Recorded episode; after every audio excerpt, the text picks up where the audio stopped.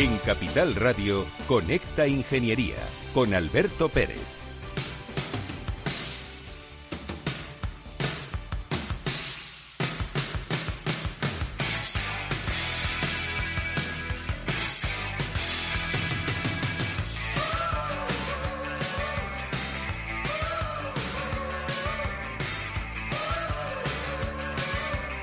Buenos días España, buenos días ciudadanos, muchísimas gracias por estar ahí, conectados, conectadas, jovenzuelos, jovenzuelas, personas de la sociedad, todo el mundo quiere que hagamos este programa de radio de ingeniería. Y hoy vamos a tener un tema súper, súper, súper, súper interesante para todos nosotros, porque vamos a hablar de la ingeniería y de la tecnología del tráfico.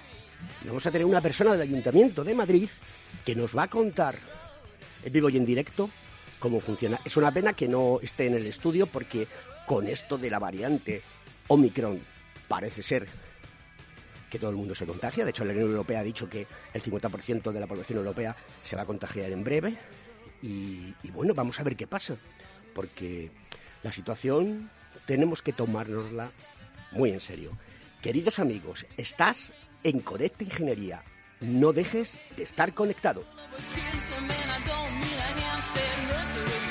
Escuchas Conecta Ingeniería con Alberto Pérez. Según sondeos realizados por colegios profesionales, las licencias registran plazos de tramitación superiores a los 18 meses. Los encuestados afirman tener sentimientos de impotencia por los retrasos inaceptables y gravosos. En eCity, las licencias ya no son un problema. Gestionamos con celeridad tu licencia o declaración responsable de modo presencial o telemático. Te garantizamos trato personalizado, seguridad y solvencia. eCity es una entidad colaboradora urbanística del Ayuntamiento de Madrid con más de 10 años de experiencia. Solicita información, tu EQ de confianza, www.ecity.es. También puedes llamar al teléfono 914514499 o visitarnos. Estamos en la calle Jordán número 14 de Madrid. Acceso por el Colegio Oficial de Ingenieros Técnicos Industriales de Madrid.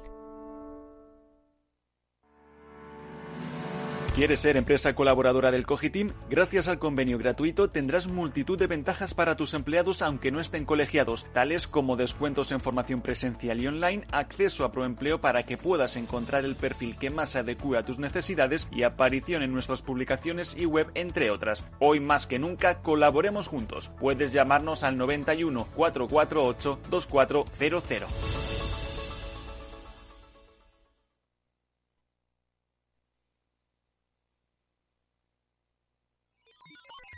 Los robots escuchamos Capital Radio. Es la radio más innovadora.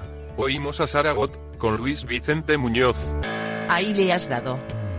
Esto es Capital Radio. Di que nos escuchas.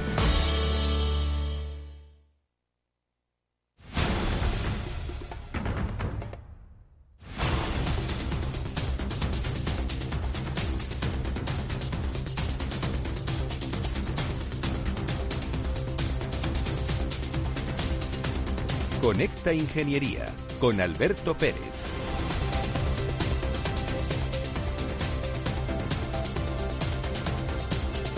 Bueno, pues vamos allá con, con, nuestra noticia de la semana.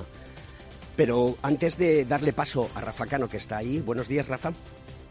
Buenos días, ¿qué tal?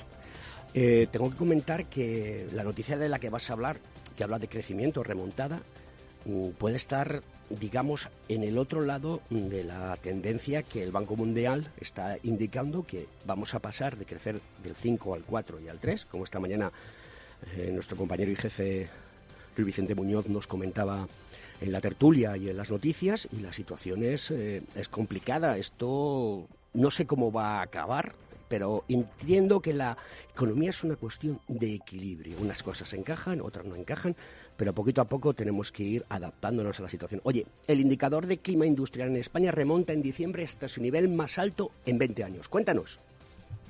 Bueno, la verdad es que este indicador eh, de clima industrial en España, que es conocido como el ICI, ha subido efectivamente 2,1 puntos respecto al mes anterior y ha alcanzado el valor de los 5,9. Pero estos datos son, están facilitados por el Ministerio de Industria, Comercio y Turismo en la propia web del Ministerio eh, lo llama también de confianza industrial y tiene como objetivo informar acerca de la situación actual de las empresas y, sus expectativas de, en el futuro cercano. Eh, si cogemos el, histórico de este, de este dato, pues tendríamos que remontarnos al año 2000 para ver un dato similar y la ministra Reyes Maroto pues ya ha comentado que es un, que indica que la actividad industrial se está recuperando en España y que cuenta con un plan de inversiones para este sector que lo considera prioritario. Eh, podemos considerar este dato positivo, como dices, eh, viendo que, se cuentan mm, principalmente por el saldo positivo de la cartera de pedidos, las expectativas de producción y que compensa otro valor que se ha quedado más estancado, que es el nivel de stock.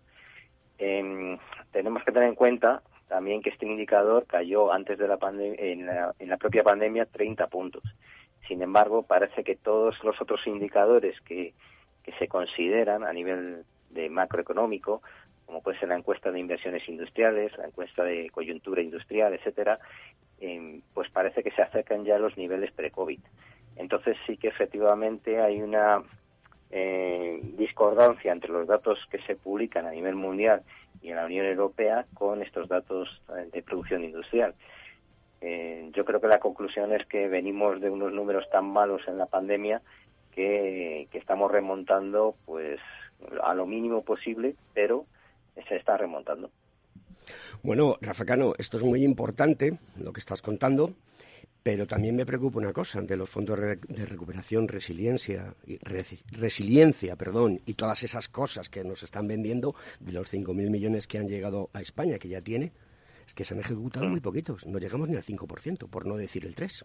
Esto no me gusta nada. Y luego después, eh, Macron está diciendo que apuesta por la energía nuclear. Si nosotros vamos a acabar comprando la energía nuclear a Francia, porque la energía la compramos fuera, esto, esto algo no funciona bien. Sí, además es un debate que, lleva 20, 30 años en, el, en España, desde la central de Lemonis. Y bueno, parece ser que Alemania, por ejemplo, también ha girado y ha pasado de, de no apostar por la de apostar por la energía nuclear a no apostar por ella. Francia parece que efectivamente y tiene unos precios eh, fantásticos de la energía, parece que se va a apoyar en ella y España pues me temo que al final no va no va, a apostar por una energía más eh, renovable pero que no es suficiente eh, y, además es cara de momento. Entonces o, bajamos el precio de la energía renovable o tendríamos que apostar por la nuclear desgraciadamente. Rafa quiero que quiero que para la semana que viene nos cuentes en la Comunidad de Madrid eh, creo que es en, en Pozuelo de Alarcón si no me equivoco está la mayor hidrogenera de España. Vamos a investigar qué ha llevado a cabo la Comunidad de Madrid porque ya está en funcionamiento y en unos pocos minutos puedes recargar tu vehículo eléctrico. Querido amigo, nos vemos la semana que viene. Un abrazo fuerte. Un abrazo.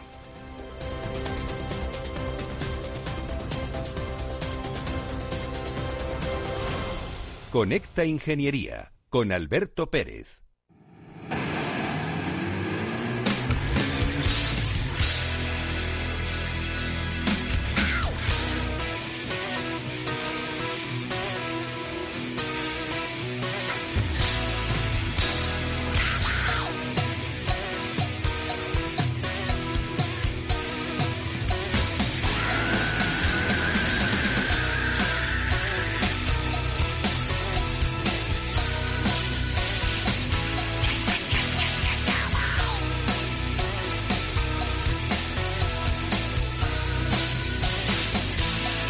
Endorphin Machine, la máquina de hacer endorfinas. Buenos días, querida amiga Ana Bajo, ¿cómo estás? Buenos días, muy bien. Oye, lo primero, la salud, ¿cómo estás?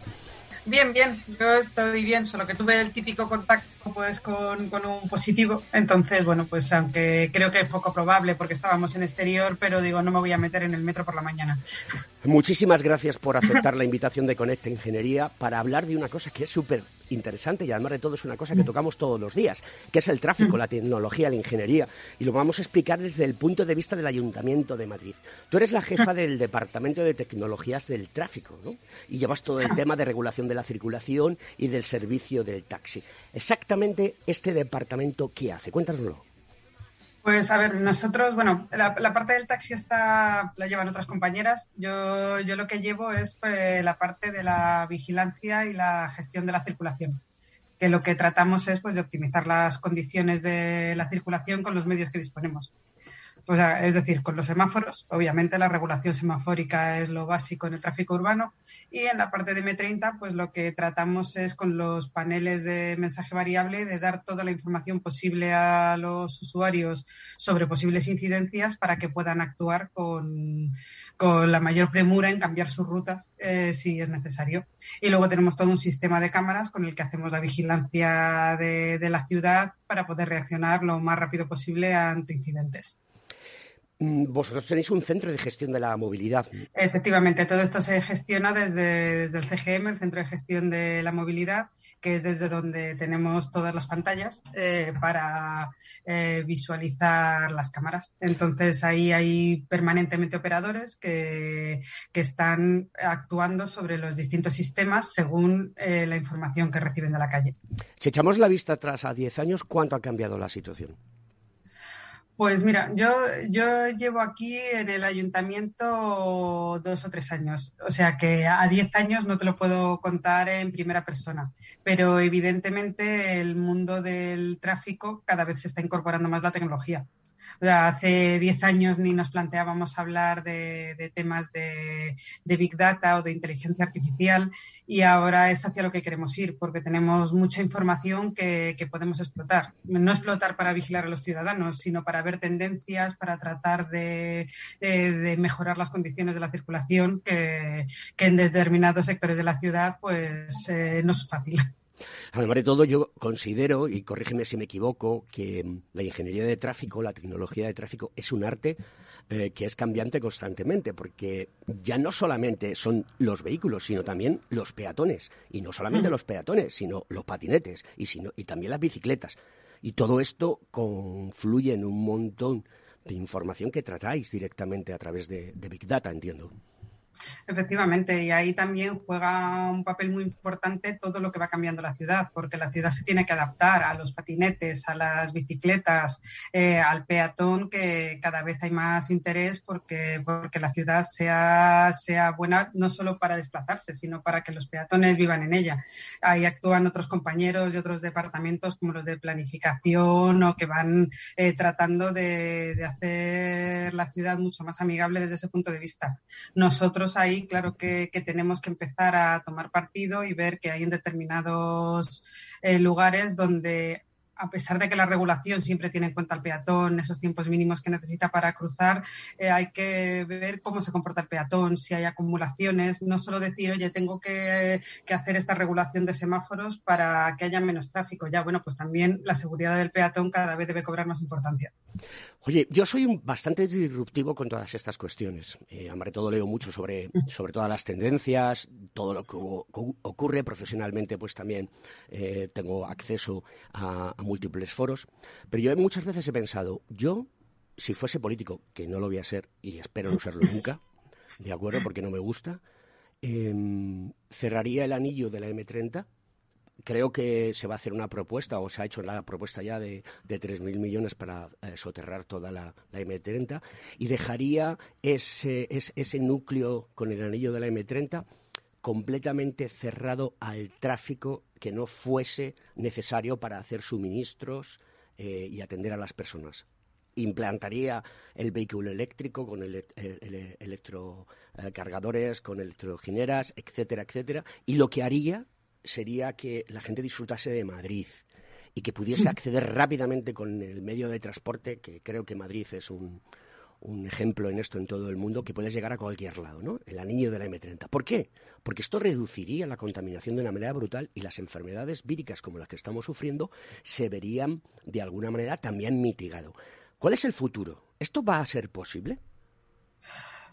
Ya ser posible cerrarlo totalmente eh, a medio plazo lo veo complicado, pero evidentemente se está avanzando un poco eh, hacia lo que tú propones. Es verdad que vamos a pasitos cortos porque no es fácil, no le, vas a decir a la gente que, que, deje de usar el coche, que no llegue a su casa en coche, no. Pero por ejemplo ahora con la nueva estrategia de Madrid 360 Eh, se trata de reducir esa contaminación, prestar mucha atención a zonas que, están especialmente eh, eh, peor en tema de, contaminación, como puede ser Plaza Elíptica, que, se ha hecho una zona de especial protección. Te pongo esa como ejemplo porque es la que siempre da los peores datos. pero y el primer paso a nivel global es que los vehículos que tienen distintivo A eh, pues a partir de precisamente ahora del 1 de enero eh, no pueden entrar al interior del M30. Empezamos poco a poco, como digo, ahora no pueden entrar esos vehículos con distintivo A, bueno, vehículos sin distintivo eh, de la gente que reside fuera de Madrid se irá pasito a pasito, luego no podrán circular por la M30 hasta que la foto final será que en 2025 tampoco los vehículos de residentes podrán entrar en el interior de M30. Esos son los vehículos más contaminantes. Efectivamente, vamos hacia la reducción de la contaminación. El qué pasará a partir de ahí, cómo irá cambiando la normativa, si se prohibirá acceder a más tipos de vehículos, pues eh, a día de hoy no lo podemos saber, pero intuimos que, que cada vez se irá un poco reduciendo la presencia de esos vehículos contaminantes.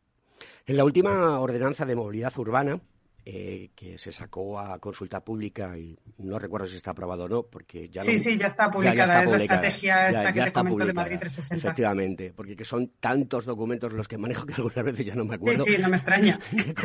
ni cómo me llamo, ni dónde estoy y a qué me dedico.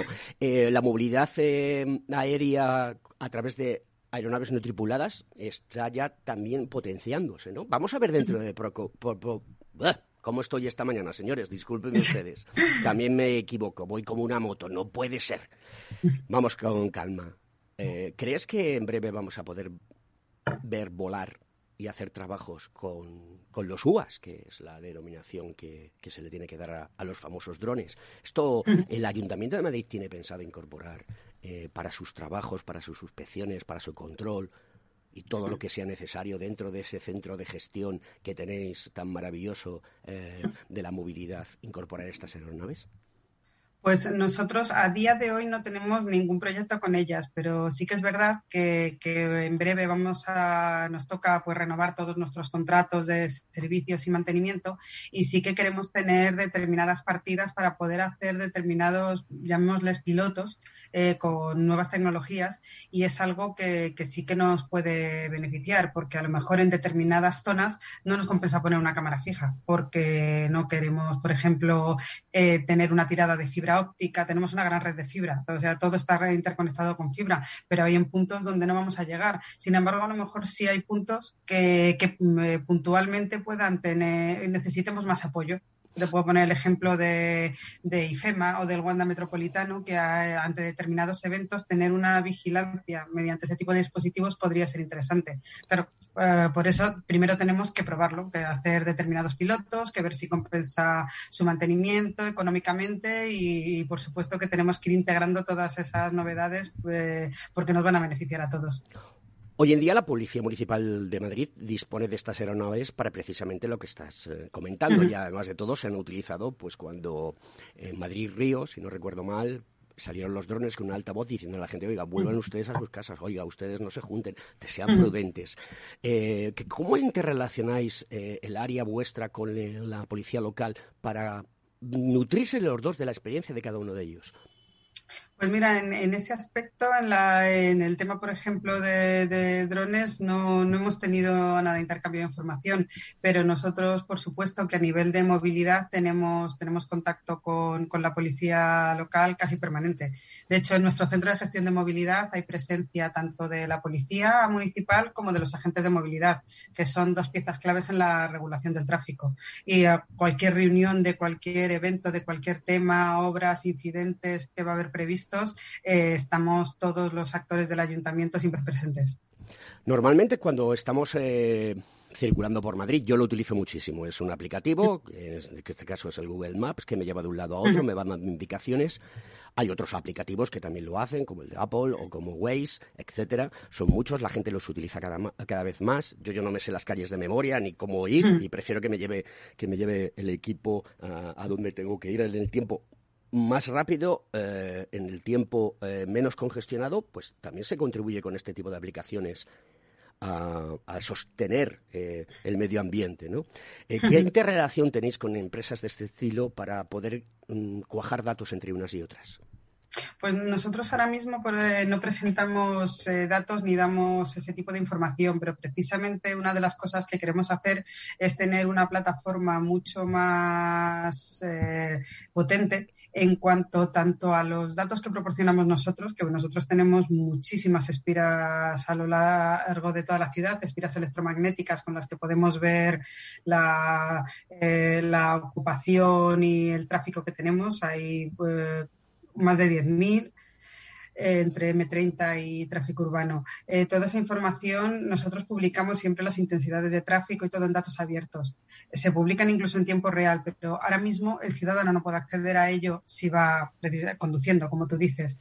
Entonces, eh, lo que tenemos que tratar es de explotar todos esos datos que tenemos y integrar información de terceros, porque nosotros, por muchos datos que tengamos o mucho que invirtamos en tecnología, no vamos a ser Google. Entonces, eh, si, o si ya tenemos esa información de otros, lo que tenemos que trabajar es en esa integración, en poder darle al ciudadano un punto donde, donde tenga toda la información agregada. Pues, En esa eh, línea van un poco todos los servicios DGT 3.0 que ahora mismo eh, trata también de impulsar la DGT de, para que tenga esa posibilidad los vehículos conectados, vehículos autónomos, que ahora mismo el vehículo sin conductor, pues de momento, bueno, cada vez suena menos decir a ciencia ficción, pero va a ser una realidad los próximos años. Pues me parece fantástico porque además de todo eso va a contribuir a lo que yo hablaba antes, tener una ciudad que sea una Smart City y que esté todo conectado, que los vehículos, que serán los vehículos conectados los que nos lleven de un lado a otro, pues eh, nos hagan crecer como, como, humanidad con más calidad de vida, que es lo que se trata. Bueno, querida amiga, no te vayas porque vamos a continuar en el programa después de que entre la publi.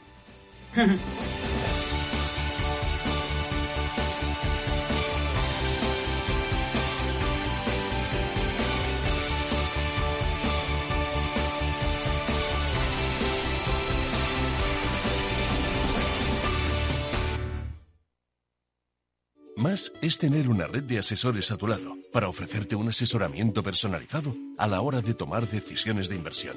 Mucho más es poder decidir cómo y dónde invertir con el mismo apoyo, facilidad e información disponible, pero cómodamente, desde tu ordenador o dispositivo móvil, allí donde estés. En Renta 4 Banco queremos ofrecerte mucho más. Por eso evolucionamos, para que no tengas que elegir. Más cercano, más digital. Renta 4 Banco. ¿Quieres más? Frente a los impagos, vitamina D, la fórmula de información empresarial exclusiva de Informa para minimizar los riesgos y facilitar la toma de decisiones.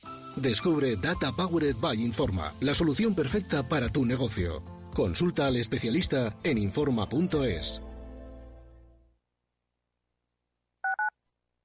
Escuchas Capital Radio, Madrid 105.7, la radio de los líderes. Esto te estás perdiendo si no escuchas a Rocío Arbiza en Mercado Abierto. Xavier Puig, profesor de finanzas en la Universidad Pompeu Fabra. Hasta es de mala educación preguntar eh, cosas de dinero. Yo recuerdo en países anglosajones que a veces es lo primero que te preguntan, ¿no? Eh, ¿Cuánto cobras? y para nosotros nos parece impúdico. Mercado Abierto con Rocío Arbiza. Si eres emprendedor, empresario o autónomo, en negocios de carne y hueso encontrarás todas las claves para hacer crecer tu negocio. Cada miércoles de 1 a 2 de la tarde en Capital Radio, con Mariló Sánchez Fuentes. Capital Radio. Siente la economía.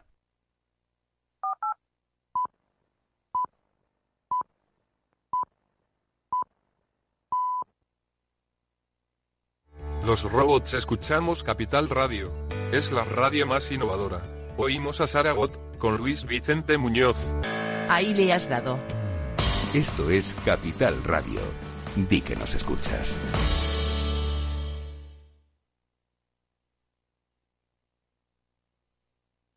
Capital Radio, la genuina radio económica.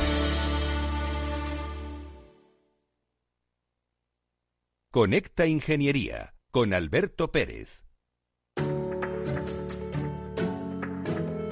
Buenos días, don Javier Font. Buenos días, don Alberto, ¿cómo estamos? Muy bien. Eh, tengo al otro lado de, las redes, eh, eh, no sociales, porque es una plataforma de streaming, a Ana Bajo Prieto, que es ingeniera de telecomunicaciones, que es mujer, obviamente, y sobre todo es una gran profesional. Es la jefa del Departamento de Tecnologías del Tráfico. Quiero que la saludes, Javier, tú que eres el presidente de FAMA, de, las de, la Federación Madrileña de Personas con Discapacidad Física y Orgánica, y para ti es muy importante el tema de las tecnologías del tráfico, ¿no?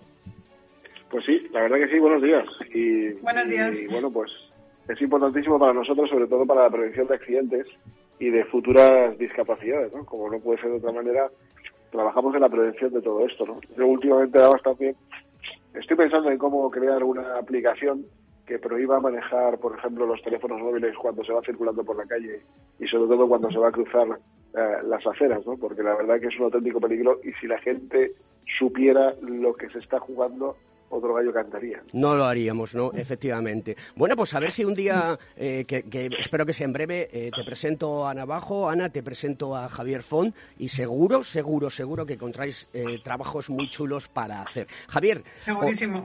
hoy, hoy me traes una cosa, dices, ¿esto qué te vas a volar? ¿Los discapacitados van a volar? Súper chula, porque además, vamos, si no fuera por el coste que conlleva hacer este tipo de de experimentos, yo te invitaría y te retaría a que hiciéramos un eh, experimento con, eh, de vuelo con, con, cero gravedad, ¿no? La verdad que es, muy importante porque esto no había ocurrido nunca y ahora una empresa norteamericana, Astro Access, eh, pues promueve la inclusión de personas con discapacidad en viajes espaciales. Es una empresa, una compañía que pretende, pues bueno, enviar al espacio a grandes magnates ¿no? y astronautas súper entrenados y demás. Y hay una parte importante que es para personas con, con discapacidad. Y en este sentido, pues ha hecho una experiencia de vuelo 0G para personas con, con discapacidad, donde la compañía ya ha tenido la oportunidad de, realizar este tipo de vuelo parabólico, alternando en arcos eh, ascendentes y descendentes para crear un entorno pues de microgravedad mm, donde experimentar sensaciones y donde, por ejemplo, eh, personas como Stephen Hopkins eh, en el año 2007 realizó ya una primera prueba donde comentó que la sensación era de verdadera libertad. Ten en cuenta que la movilidad para nosotros es eh, importantísimo, eh, evidentemente, es lo que nos, nos limita y una persona como Stephen Hawking, como bien recordáis, que es la persona con un alto grado de dependencia, pues que fuera a hacer esta prueba, ahí era como recuperar eh, el pasado, ¿no? En este, en este sentido, ¿no?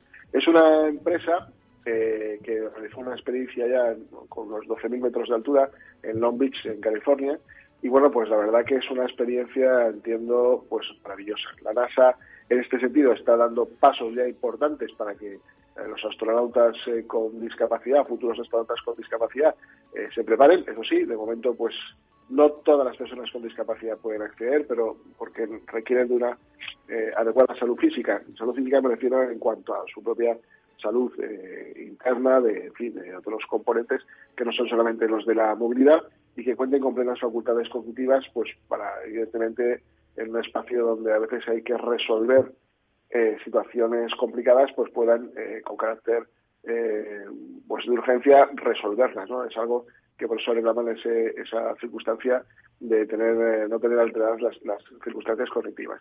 Y luego, por último, pues la verdad, como siempre, esto es un poco costoso, pero bueno, en Estados Unidos este tipo de vuelos, que duran alrededor de dos horas, pues cuestan unos 4.500 euros al cambio, ¿no? aproximadamente no es, no es barato, tampoco es caro, dependiendo para qué.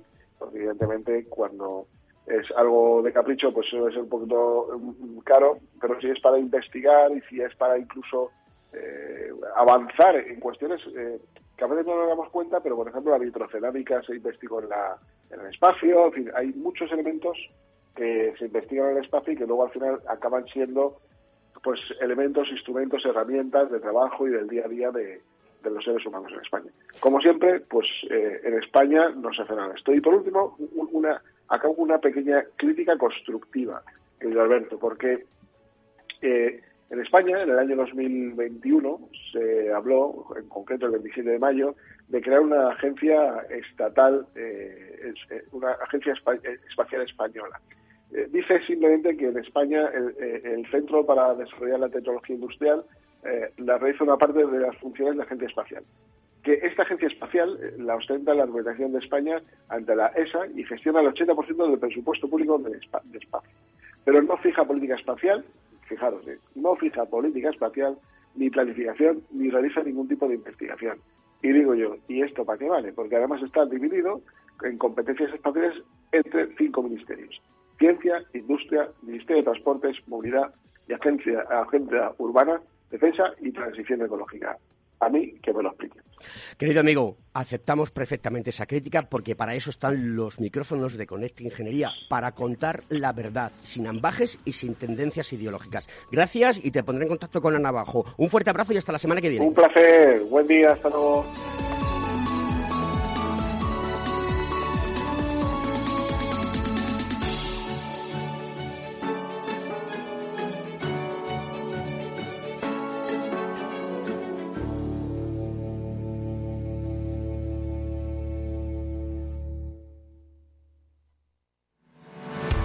¿Estás colegiado en el Cogitim? ¿Piensas que por Novisar no necesitas la colegiación? El colegio es tu mejor aliado. Siempre estará en tu desarrollo profesional, ofreciéndote servicios como asesoramiento técnico, legal, laboral y fiscal, además de numerosas herramientas competitivas como formación presencial y online, acreditación de PC ingenieros, software técnico, networking y otras muchas. Porque creemos que trabajando juntos podemos construir una sociedad mejor. Colégiate. Más información en www.cogitim.es.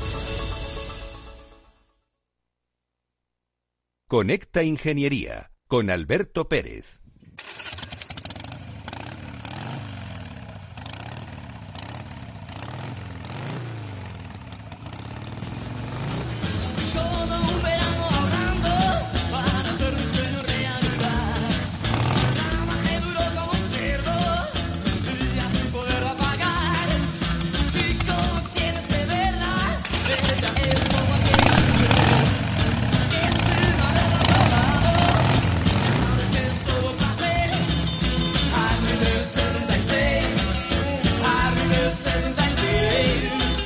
Harry Sousa, buenos días. ¿Cómo estamos, Alberto? ¿Y cómo están los oyentes? Buenos días. Oye, cuéntanos, cuéntanos rápidamente la noticia que tienes hoy, que con esta música que Félix el Duende nos ha colocado, donde promociona que la gente esté divirtiéndose todo lo que puede más con las motocicletas, como yo y como tú. Cuéntanos. Pues mira, yo para divertirme con la moto, sabes que tengo mi problemilla eléctrico, creo que estamos ahí, todos estamos sufriendo una crisis, ¿no? Con el tema del suministro de, de los microchips, que parece que en España vamos a empezar a ver ya eh, maniobras para intentar que esto no vuelva a pasar. Y esto viene de, la mano de distintas firmas españolas que se han unido, se han, se han aliado para, para ver si impulsan de una vez el sector que en España está abandonado desde hace años, ¿no? Eh, eh, Guayo, Imasenic, eh, Cadepov, y Málaga, eh, se han unido son cuatro, cuatro corporaciones españolas que se han unido, se dedican al diseño de microchips y han anunciado que, se ha creado la primera asociación industrial de semiconductores en, España, ¿no? Eh, esto viene al, hilo de, toda esta crisis que, estamos comentando sobre la escasez de, estos productos. Tenemos que tener en cuenta que en España a día de hoy no hay ninguna fábrica pero que en la época de la década de los 80 sí había una fábrica en España de microchip que funcionaba muy bien, que estaba ubicada en la zona de Tres Cantos, además yo recuerdo eh, la conocía y tuve cierta relación con ella. Y luego cerró por temas de competencia y bueno, pues eh, nos quedamos desabastecidos en ese aspecto. ¿Qué se hace en España? Pues en España diseñamos muy bien, se hace una parte de diseño y de desarrollo eh, de, las necesidades, pero la fabricación va fuera. Y no va fuera a China, como siempre estamos pensando, que parece que China es el que fabrica todos los microchips que se utilizan, y no, en el caso este, pues eh, la fabricación va a Taiwán y va a Corea del Sur. Eh, ¿Qué es lo que está pasando? Pues que se han puesto los mimbres aparentemente para que los cestos funcionen y podamos tener en España una factoría que abastezca la industria, en este caso el automóvil, ¿no? Porque lo que sí que es cierto es que eh, los microchips que van asociados, por ejemplo, a tecnología última generación de los smartphones, pues son microchips que requieren de fabricaciones para, para tamaños minúsculos, muy pequeños y que están asociados a 5 o 7 nanómetros y sin embargo, bueno, pues eh, ahora mismo eh, estaríamos fuera de esa capacidad, ¿no? Pero sí podríamos estar eh, adaptando el proceso de producción para nanómetros de hasta 180, que son los que se utilizan en, en automoción y que en España además necesitamos muchísimo. Parece que la apuesta del gobierno va por esa línea, con el plan de los PERTES que, que se anunció y el plan del apoyo al sector automovilístico parece que tiene una línea de concesión de presupuesto viable dentro de lo que puedan ser las estrategias de los de los proyectos europeos y, que bueno pues eh, hay, hay una firme apuesta porque podamos comernos una pequeña parte del pastel que en 2021 creció en el 19,7%, lo que estamos hablando de 467.818 millones de euros y que se espera que en 2020 ascienda eh, hasta los 508.640. Así que creo que aparte de ser un plan estratégico que pueda funcionar de cara a la industria española, además a ver si no soluciona el problema, podemos ponerle los chips a mi moto y podemos seguir viéndonos por ahí, por las carreteras. Sí que sí, querido amigo. Esto es Conecta Ingeniería. Harley Sousa nos cuenta noticias tecnológicas, igual que Rafa Cano nos cuenta noticias de industria y cómo Javier Fon nos cuenta noticias tecnológicas para los discapacitados. Me encanta. Viva la ingeniería, viva la tecnología. Aquí, en Conecta Ingeniería, programa del Cogitín, en Capital Radio. Un abrazo.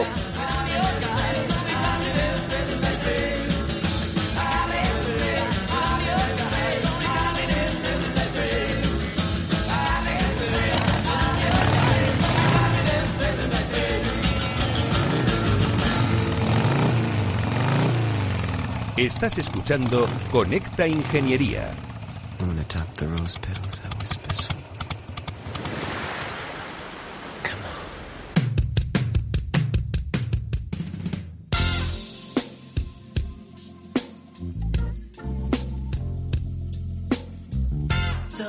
Dark Prince, esta canción de blues, que es una maravilla de canción, ¿a que sí, Félix? Suena genial. Ana, continúas con nosotros. Una de las cosas que más le pregunta, que pregunta la gente y que más le preocupa es las multas de tráfico en el Ayuntamiento de Madrid, porque la gente se salta los semáforos en rojos, porque va a mayor velocidad.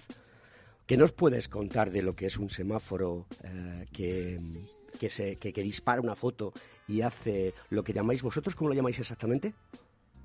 Foto rojo. Hola, Ana. Uy, ¿se nos ha caído Ana? Félix, bueno, pues oye, vamos a continuar mientras Félix recupera la conexión, queridos amigos, eh, en Conecta Ingeniería. Mm, aprovecho para comentarle a todos los profesionales del mundo de la ingeniería que el COGITI, el Consejo General de Ingenieros Técnicos Industriales de España, pues tiene mm, un, una serie de software gratuito y a muy buen precio y eh, que puede ser utilizado para los trabajos profesionales de nuestros compañeros y que indudablemente yo os aconsejo que, lo hagáis. Eh, em, Cogiti Tools se llama la página web y ahí podéis encontrar pues desde todo, CIPE, eh, para hacer imágenes, para crear vectoriales, para hacer CAD, etcétera, etcétera, etcétera. Es un tema muy importante que, debemos de considerar y que debemos de llevar a cabo, eh, que formarnos y utilizar la tecnología va a empoderar eh, el trabajo del mundo de la ingeniería. Una cuestión que es eh, muy, muy importante en estos tiempos de transformación digital, que ya la transformación digital se viene haciendo desde hace mucho tiempo. Y lo importante es que no es llegar, sino mantenerse. Y la gente tiene que saber que se tiene que formar en esos entornos. Es muy importante también que, todo esto se introduzca dentro de, de, la más tierna infancia para que las personas que en el futuro van a ser las que sostengan los países, sostengan la humanidad, pues tengan la mayor capacidad posible de formación y que puedan adaptarse rápidamente a sus trabajos, porque hay una verdadera demanda de personas profesionales en el mundo de la transformación digital. Es un problema muy serio, pero también es un problema muy serio que los técnicos que hacen trabajos muy técnicos, etcétera, etcétera, pues eh, tampoco se encuentran. Y esto está causando eh, serios problemas a, nuestra economía. Ana, buenos días. Te vuelvo a, decir que parece ser que se ha caído la, comunicación. Sí, sí, problemas técnicos. Oye, me encanta que seas ingeniera de telecomunicaciones porque los ingenieros creo que somos importantes. Este programa Conecta Ingeniería del Cogitín apoya todo esto. Y además de todo, eh, pues estudiaste en la misma época que yo, con lo cual, pues está muy bien, ¿no? Porque fuimos compañeros de la Universidad Politécnica de Madrid. Preguntaba yo, o te preguntaba yo, que no me escuchaba eh, que no me escuchabas y me escuchaban los queridos oyentes, que una de las cosas que no nos gusta, que nos fastidia, es que nos pongan una multa. ¿Qué es el foco rojo exactamente? Pues el fotorrojo es el sistema eh, con el que pillamos a los que se saltan el semáforo en rojo. Entonces, ahora mismo tenemos 35 eh, en, distintos puntos de la ciudad con intención de ampliarlos porque cada vez que se instala uno se ve cómo se van reduciendo las sanciones, cómo la gente va empezando a tener cuidado. Y el criterio al final suele ser ponerlo en sitios por seguridad del peatón, en cruces donde puede ser o porque cerca de colegios o porque sean sitios que, eh, que se te el coche, como solemos decir, que son en bajada y la gente va demasiado deprisa, pues para que para reducir totalmente o en todo lo posible el peligro de atropellos. Por supuesto, también se disminuyen las colisiones de gente que, puede saltarse un semáforo y provocar un accidente en el cruce. ¿Cómo va a afectar el vehículo autónomo al tráfico en la ciudad de Madrid y también en otras ciudades? Hombre, el vehículo autónomo, todos esperaríamos que por lo menos no se saltaran los semáforos. Y, cumpliera con, la velocidad máxima, que, muchas veces nosotros, bueno, no sé si, si es muy conocido que el Ayuntamiento de Madrid tiene su web de sugerencias y reclamaciones y todo lo que la gente quiera comunicarnos o cree que no esté funcionando bien, pues, pues nos puede poner ahí una sugerencia y todos los servicios técnicos municipales la respondemos, tanto nosotros como los de, que recogen la basura como los que hacen la limpieza de la calle. Entonces, eh, pues muchas de las quejas, por ejemplo, puede ser que, que le pillan muchos semáforos en rojo en una calle que a veces dan ganas de decir, pero tú ibas a la velocidad que debías ir porque nosotros tenemos lo que llamamos la onda verde, que, lo que intentamos, siempre según las circunstancias del tráfico, en unas horas se favorece un sentido, en otras otro, pero claro, intentamos que los coches tengan que parar lo mínimo, si eso es bueno para todos. Cuanto menos paren, menos tráfico hay seguro. Pero claro, eso está pensado para que vayas a 30, 40, 50, la velocidad máxima de la vía, como mucho. Eh, si vas a otra velocidad, pues a lo mejor no, a lo mejor efectivamente los semáforos no están programados para ti. Oye, una pregunta que mm, yo que soy usuario de vehículo eléctrico y de casering, em, me, cuesta comprender y bueno, pues ah, voy a hacer una sugerencia, no en la plataforma, pero sí, o una pregunta, no en la plataforma que tenéis, pero sí en vivo y en directo aquí en Conecta Ingeniería. Uno de los problemas que tengo yo cuando cojo un car es aparcar. Entonces, el aparcar obliga a que das vueltas hasta que encuentras un sitio. Y eso también puede ralentizar el vehículo eh, de combustión y, por lo tanto, contaminar más. ¿Es posible que pueda haber en todas las zonas unos lugares especiales para que el car sharing pueda tener un lugar donde aparcar? Ahí, claro, entran distintos conflictos porque está el CARSE, si, si hay una reserva, yo eso no es nuestra competencia, pero bueno, te puedo dar mi opinión personal y por lo que oigo muchas veces en reuniones, eh, al final los vecinos también quieren aparcar en la calle y cuando hay un centro de salud y alguien necesita ir en coche, también quiere tener sitio para aparcar. Entonces, al final entran muchos intereses en juego y siempre es difícil eh, eh, contentarlos a todos, por decirlo de alguna forma. El, claro, reservas de car en toda la ciudad, en determinados sitios, eh, a costa de qué, a, costa de paradas de taxis, no creo, a costa de aparcamientos de residentes y entonces luego la gente no puede aparcar su propio vehículo. Mm, es, es difícil. Yo veo, veo complicado, pero vamos, quiero decir que, que, a lo mejor incluso los servicios técnicos que se encargan de eso se lo están planteando. De momento el car tiene la ventaja que como son eléctricos pueden aparcar sin coste, que yo creo que ya es una gran ventaja. De hecho, también oigo muchas quejas de la gente de que en su zona están todos los sitios ocupados por car y dice, sí, ¿qué haces? Se lo prohíbes. Entonces ahí al final eh, yo creo que es un tema que, que es conflictivo, que hay que tener en cuenta siempre la opinión de asociaciones de vecinos, de distritos y, no sé, no sé si, si, es fácil hacer esa reserva que, tú pides. Bueno, también yo sé que se están haciendo conciertos con diferentes tipos de aparcamientos subterráneos para que, para que puedan aparcar y eso me parece una grandísima idea. Sí, sí, yo eso sí que es lo que había oído ¿no? cuando empecé a usarlo en su momento, hace cuatro años o algo así, sí que sé que había determinados coches que los podías aparcar en determinados aparcamientos, que dices, bueno, pues eso, porque a veces te tira para atrás, yo desde mi casa, yo vivo pues eh, fuera de la M30 justo, digo, y si cojo uno para irme al centro, luego ¿qué hago? Entonces, al final, eh, hace que, se use menos de lo que debería, a lo mejor. ¿Qué consejos darías a, a los ciudadanos de Madrid, del Ayuntamiento de Madrid, de, la capital de España, incluso todos aquellos que no vivimos en el Ayuntamiento, en la zona del Ayuntamiento de Madrid, pero que sí utilizamos Madrid para trabajar, para disfrutar del ocio, para visitar museos, etcétera, etcétera. ¿Qué consejos nos darías? Que tengamos claros y que pongamos en práctica en pro de, favorecer eh, que la sostenibilidad eh, ambiental sea factible con un tráfico adecuado. Hombre, por supuesto que el uso del transporte público es uno de los factores imprescindibles. Eh, puedo entender que alguien me diga que en determinadas horas punta y en determinadas zonas el transporte público va muy lleno, y es verdad, y yo lo he vivido en épocas de mi vida, pero hay otras veces que también buscamos un poco más nuestra comunidad, eh, nuestra comodidad eh, de usar el transporte privado y al final a veces acabamos tardando más de lo que tardaríamos en transporte público. Eh, luego otro consejo también siempre es evitar la hora punta. En eso obviamente nosotros no somos, eh, no podemos elegir, porque si alguien tiene un horario en su empresa y un horario de trabajo, tiene que cumplir el horario.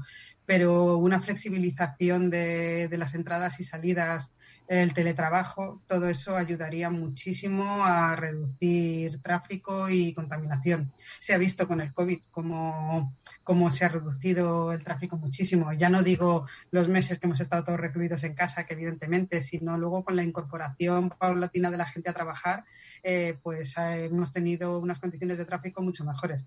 Desgraciadamente, luego han vuelto a ser las mismas de antes. Que mucha gente nos dice, a ver si solucionáis la M30 que está muy colapsada ya, pero es que mm, los coches son los que hay. La M30 eh, tiene una media de 170.000 vehículos al día, entonces no, mm, no los podemos borrar del mapa. Podemos buscar no ir todos a la vez. Em, ¿Qué le pedirías? Vamos a hacer la, pregunta difícil del, día de hoy del programa. Siempre hago una pregunta difícil a los invitados porque me gusta ponerlos también en aprietos, en un brete, ¿no? Eh, ¿Qué le pedirías a, tu responsable del Ayuntamiento de Madrid o a, su representante ahora mismo, que es el, el alcalde de Madrid, Almeida? ¿Qué necesitáis? Pues la verdad es que ahora mismo no sabría ni qué pedir. Bueno, personal seguramente, porque, porque nosotros somos muy poquitos. O sea, evidentemente tenemos el apoyo de, de empresas que nos ayudan en toda la conservación y el servicio, pero al final empleados públicos somos muy, muy poquitos. Y entonces nos falta gente por todas partes, ¿no? porque no nos podemos quejar ni de, ni de que no nos hagan caso, por decirlo de alguna forma, que, que es una queja muchas veces de que no atienden nuestras peticiones. O sea, yo creo que ahora mismo, por lo menos desde mi jefe más próximo hasta, hasta arriba, hasta donde puedo llegar, eh, somos muy razonables, eh, creo que están haciendo muy bien las cosas. Eh, no lo digo por pelotear, sino porque lo que nosotros percibimos es que se nos escucha. Pero al final no somos gente, nos gustaría poder hacer mucho más. Creo que podemos hacer muchísimas cosas con todos los datos que tenemos y no damos para ello. Y bueno, es una petición que en parte con toda la ordenanza de movilidad creo que, creo que sí que en los próximos, mm, no sé si meses o años, vamos a tener incorporación de más gente y, y puede ser cumplida fácilmente. O sea que, que, de momento lo mejor que puede haber es que no, que no tenga mucha queja y mucha petición. Muy bien. Has hablado de las empresas que os apoyan. Cuéntanos qué hacen este tipo de empresas, eh, cómo aportan, eh, qué se les pide y cuál va a ser su futuro, porque seguro que muchas de ellas lo están escuchando y querrán saber cuáles van a ser los movimientos de ingeniería de tráfico porque también viven de este trabajo. Obviamente esto es, es así, tiene que ser así, afortunadamente es así, con una premisa, tecnología e ingeniería y apoyando para la sociedad. Cuéntanos. Pues eh, nosotros tenemos lo que llamamos un contrato integral que nos hacen todo el mantenimiento y la conservación de las instalaciones pues tanto de la parte, por decirlo de alguna forma, más tecnológica de los software con los que gestionamos todos los elementos, como todo el mantenimiento de elementos en calle. El pintado de semáforos, se rompe una fibra óptica, tengo que montar un nuevo báculo para poner una cámara. Entonces, todo eso eh, lo cubre un contrato que precisamente el año que viene tenemos que renovar. Entonces, nuestra intención es hacer una renovación eh, en la que nos actualicemos mucho tecnológicamente. Obviamente las cosas de siempre se van a tener que seguir haciendo y en eso vamos las empresas con las que trabajamos que lo hacen fenomenal porque tienen una amplia experiencia en, los, en el mantenimiento y conservación, regulación del tráfico, eh, pero queremos ponerle un punto donde la tecnología esté más presente porque, porque en eso si, si no vamos impulsándolo nos quedamos atrás. Y un ayuntamiento como el de Madrid no puede permitir quedarse atrás tecnológicamente. ¿Tenéis Perdona, Ana, ¿tenéis reuniones con este tipo de empresas para que os cuente cuáles son las novedades que se pueden aplicar? Eh, ¿Tenéis una comunicación eh, o solamente se queda en, oye, saco una licitación, eh, la gente aplica a esa licitación, me da los datos y, trabajo? Mm, ¿Cómo, cómo, ¿Cómo recogéis la voz de este tipo de empresas que obviamente tienen muchísima experiencia? Sí, sí, tenemos reuniones y luego hay muchos foros donde, donde podemos ir buscando esas novedades, como los de foros de ITS, donde nos, nos nutrimos muchas veces de la experiencia en otras ciudades, de pilotos que, que se van haciendo y vamos, reuniones, eh, me gustaría tener tiempo para tener más, porque evidentemente tienes que ir escuchando en lo que está trabajando cada uno y las últimas novedades. Si no, al final a lo mejor sacas unos pliegos que, que se te quedan un poco viejunos por no estar puesto al día. Y ahora te voy a hacer una pregunta más personal. ¿Por qué decidiste ser ingeniera de telecomunicaciones y por qué decidiste ser ingeniera? Pues la verdad es que eh, cuando... yo de pequeña decía que quería ser arquitecta. Afortunadamente cambié de opinión. Mi marido es arquitecto, entonces por eso digo que afortunadamente. y luego me empezó a traer mucho el tema de, de, la televisión, del cómo llegaba la señal de la televisión, los teléfonos. La verdad es que yo elegí precisamente telecomunicaciones porque la parte de la, de la informática en su momento me atraía mucho menos. Eh, luego al final he acabado trabajando en sistemas puro y duro y en, temas de seguridad informática y, vamos, es un mundo que muy bonito de conocer, sobre todo el de la seguridad. Pero yo creo que fue el efecto de, las tecnologías, televisión, teléfono, el ver el cómo funcionaba todo eso, que además me gustaba porque me parecía menos tangible, porque en la parte de, construir puedes decir, bueno, pues lo veo más, pero el otro me parecía más ciencia ficción, por decirlo de alguna forma. Pues Ana... tengo que decir que ahora, a lo mejor en vez de teleco, habría hecho industriales después de conocer las carreras. Qué Estoy muy contenta con lo que estudié, pero luego me digo, ojo, toda la parte de las eléctricas, de industriales, y pues, creo que tiene que ser una carrera interesantísima. Te lo puedo asegurar, porque yo estudié ingeniería técnica industrial, eh, soy ingeniero y, he visto muchas cosas y está muy bien. Así que cuando quieras hablamos más porque esto ya para mí lo de la ingeniería del tráfico me parece un arte, un arte muy interesante. Querida Ana, muchísimas gracias, la jefa del Departamento de Tecnologías del Tráfico del Ayuntamiento de Madrid seguir contando a la sociedad lo que hacéis, porque yo creo que es importante. Y tenéis que venir a los programas de radio y contarnos lo que hacéis. Tenéis que hacer eventos donde llevéis a la radio para que la gente lo conozca. Porque creo que muchas veces la ingeniería es la gran desconocida porque no se transmite. Y vosotros estáis haciendo una labor social que es, digamos, el ADN de la ingeniería, y tú lo sabes perfectamente por el que eres ingeniera. Ana, un placer tenerte en nuestro programa y cuando quieras estás invitada. Siempre que quieras contarnos algo, me, nos Me habría encantado asistir presencialmente, así que cuando tenga algo que contar, eh, encantada de ir. La próxima vez. Queridos oyentes, os quiero, os quiero mucho. Y aquí en Conecta Ingeniería, programa de, del Cogitín en Capital Radio, os esperamos la semana que viene. ¡Feliz miércoles! Los ríes de la mañana de los miércoles, aquí en Conecta Ingeniería.